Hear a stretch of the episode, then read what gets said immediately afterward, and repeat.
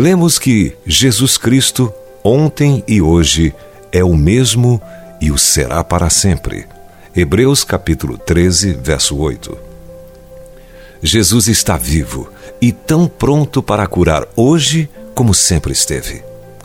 Ele não é como a lua, que tem suas fases e às vezes mostra o seu lado escuro. Ele é o sol da justiça, trazendo salvação nas suas asas. O que Jesus era, ele é e será. Porque eu, o Senhor, não mudo.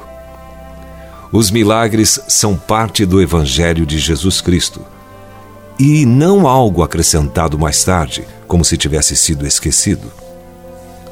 O Senhor disse que tinha vindo para evangelizar os pobres. Jesus fez isso e era muito popular entre os pobres de sua época e nada popular entre a classe rica dominante.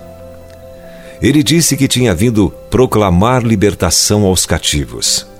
E foi o que ele fez, libertando as pessoas das amarras da doença e até da morte. Ele também disse que havia vindo trazer restauração da vista aos cegos.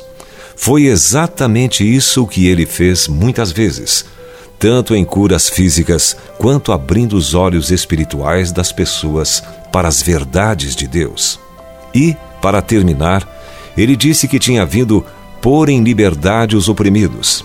Ele fez isso também, libertando pessoas endemoniadas. Todas as coisas que ele disse que iria fazer, desde curas milagrosas até passar ensinamentos de mudança de vida, ele fez.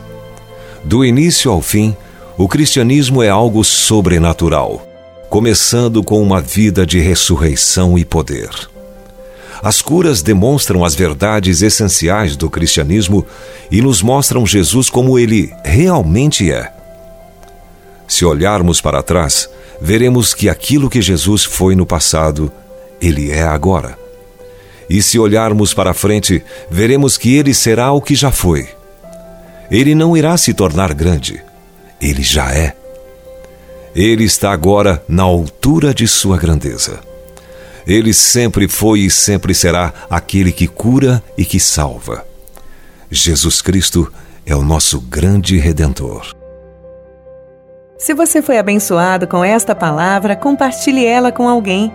Esta devocional foi extraída do livro Devocionais de Fogo, do evangelista Reinhard Bonnke, fundador da Cefam, Cristo para Todas as Nações.